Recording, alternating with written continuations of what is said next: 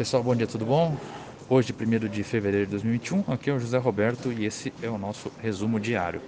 Ibovespa fechou em queda de 3,2% a 115.068 pontos na sexta-feira. O dólar a R$ 5,46, S&P 500 a 3.714,24 pontos e o petróleo Brent a 55 dólares e 39 centavos o barril. No Brasil, atenções voltadas para as eleições no Congresso no dia de hoje.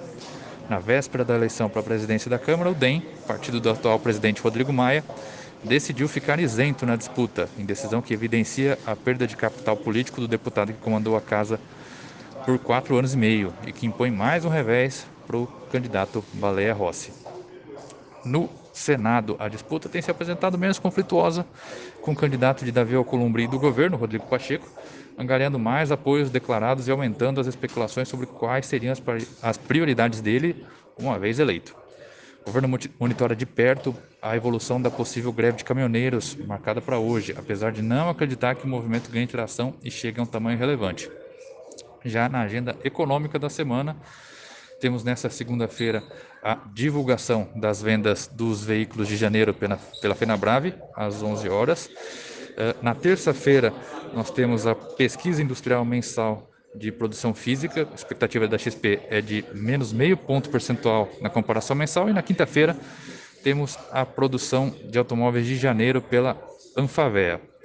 Internacional. Em política internacional, 10 senadores republicanos apresentaram no domingo, dia 31, pacote de estímulos de 600 bilhões de dólares, em contrapartida ao projeto de 1,9 trilhão apresentado por Joe Biden.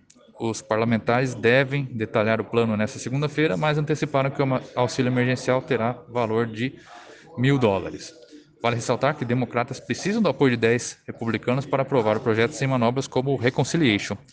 E o presidente convidou os 10 senadores à Casa Branca para discutir a proposta.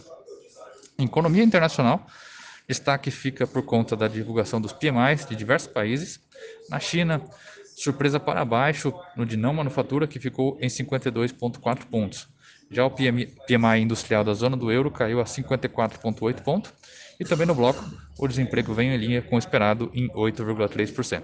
Ok, pessoal? Por enquanto isso, tendo qualquer dúvida, a gente está à disposição aqui. Boa semana para todos.